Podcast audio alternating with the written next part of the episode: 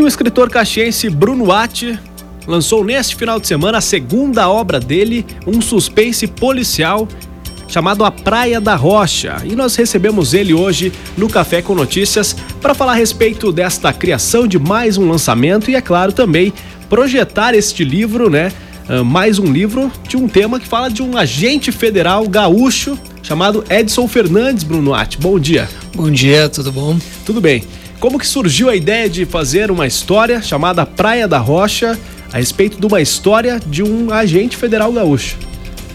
Olha, a ideia mesmo, ela. Eu não sei bem te explicar de onde ela surgiu.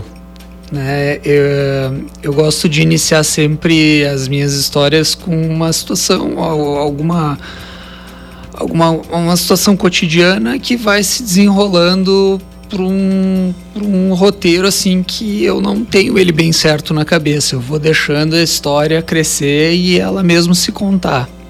Uh, eu surgi com a ideia de um agente federal, né, que seria um, o Edson, que é um cara que se especializa em uh, ser um agente infiltrado em gangues de narcotráfico e a partir daí foi se desenrolando toda a história da trama. É uma coisa bem.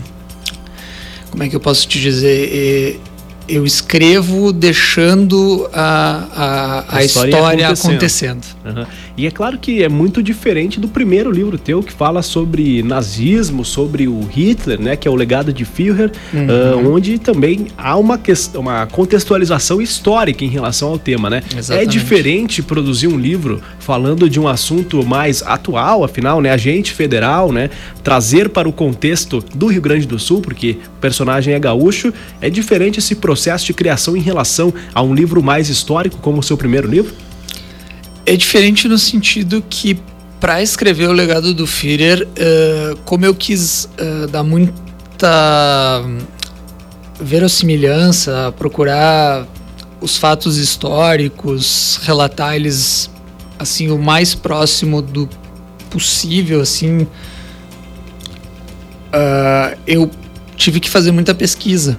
Eu tive que ir atrás de muita informação sobre Segunda Guerra, sobre o próprio Adolf Hitler, sobre os movimentos neonazistas. É, já no Praia da Rocha foi uma pesquisa um pouco mais. Como é que eu posso te dizer? Um pouco mais tranquila, na verdade, né? Claro, tive que me informar sobre a Polícia Federal, como é que funciona, uh, toda a questão uh, que envolve também a partir da trama, a partir da Praia da Rocha, né, que é quando começa a se desenvolver as questões principais do livro, também teve um pouco de pesquisa, mas muito mais tranquilo, assim, acho que é a palavra que eu posso usar. Em relação à narrativa, ele é em primeira pessoa, ou seja, é o personagem contando a história. E a ideia com o livro aqui é provocar aquele detetive que há dentro de cada um, né? Exato. Na hora de contar a história. Uh, como que funciona? Se assim, é muito difícil tu conseguir uh, descrever ao máximo a cena, afinal é uma pessoa que está contando uma visão da história, né? E como que funciona esse processo criativo de descrição? Creio eu que seja uma descrição muito mais focada em detalhes do que propriamente nos fatos que às vezes podem ter uma distorção de acordo com cada um que vai não, contando, né? Tem toda a razão, não? É, é, é muito legal poder jogar com essas com, com essas uh, diferenças assim de, de, de, do ponto de vista, né? Porque quando tu é um narrador onisciente, né? Tu tá narrando em terceira pessoa, então tu consegue uh, colocar diversos pontos de vistas de diferentes personagens sobre uma mesma cena. Quando tu é a primeira pessoa, tu é o personagem. Então, tu tem que narrar a partir do ponto de vista dele. Mas é muito divertido porque tu tem a chance de entrar na pele do teu próprio personagem e uh, dar uma de esquizofrênico, né? Tem uma dupla personalidade. Tem uma dupla personalidade. Foi lançado no sábado, né? Teu livro na livraria Café do Arco da Velha. Como é que foi esse lançamento? Estávamos comentando a respeito, né? Fora do ar. O segundo livro já tem uma notoriedade um pouquinho maior do que no primeiro, que foi lançado, se não me engano, na Feira do Livro, né? Do ano passado. Não, o primeiro, na verdade, ele teve uma sessão na Feira uhum. do Livro, mas ele também foi lançado no Arco da Velha. Arco da Velha. Ele foi lançado em setembro de 2015. 2015, né? Uhum. E a ideia agora com esse segundo lançamento, claro, como eu disse, mais notoriedade. Como é que foi esta percepção do público em relação ao novo produto produzido? Afinal, tu és um escritor jovem, né? 33 anos já com o segundo livro publicado. Cara, foi muito legal. Foi, olha, vou te dizer assim que foi muito gratificante. Até queria agradecer a todas as pessoas que puderam ir até lá no Arco da Velha no sábado.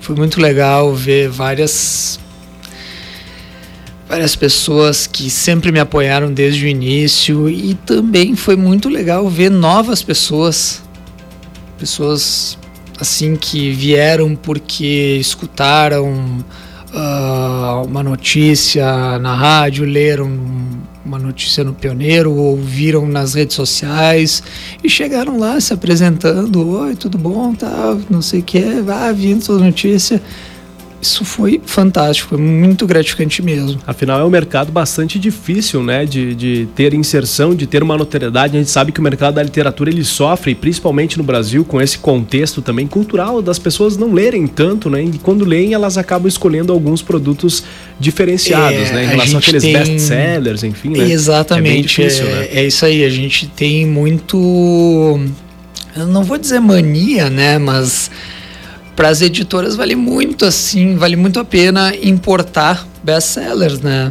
Às vezes a gente acaba esquecendo um pouquinho que, nossa, tem muito talento espalhado.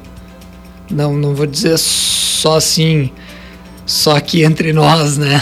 É, muitas pessoas que não têm também a oportunidade muita, de escrever um livro, né? Muita né? gente que não tem oportunidade, inclusive pessoas que escreveram livros e ótimos livros, mas não tiveram oportunidade de publicar. Inclusive, falando de oportunidade, uh, o seu livro é publicado pelo Financiarte também, né? Então, que vale, é uma das ferramentas um, de apoio. Vai né? um agradecimento à Prefeitura de Caxias e ao Financiarte, né? Porque realmente eles são aquele aquela mão amiga que, que contribui nesse momento para conseguir emplacar um projeto. Né? Exatamente. Bruno, para quem quiser, claro, teve o lançamento no final de semana. Para quem quiser o livro, ficou interessado, como que faz, valores, aonde pode encontrar? Bom, o livro ele tá ele tá por R$ 34,90 e ele tá à venda no Arco da Velha, na livraria Nobel do Shopping São Pellegrino e Estamos em negociação aí com a Saraiva do Iguatemi, vamos ver se eles aceitam a gente.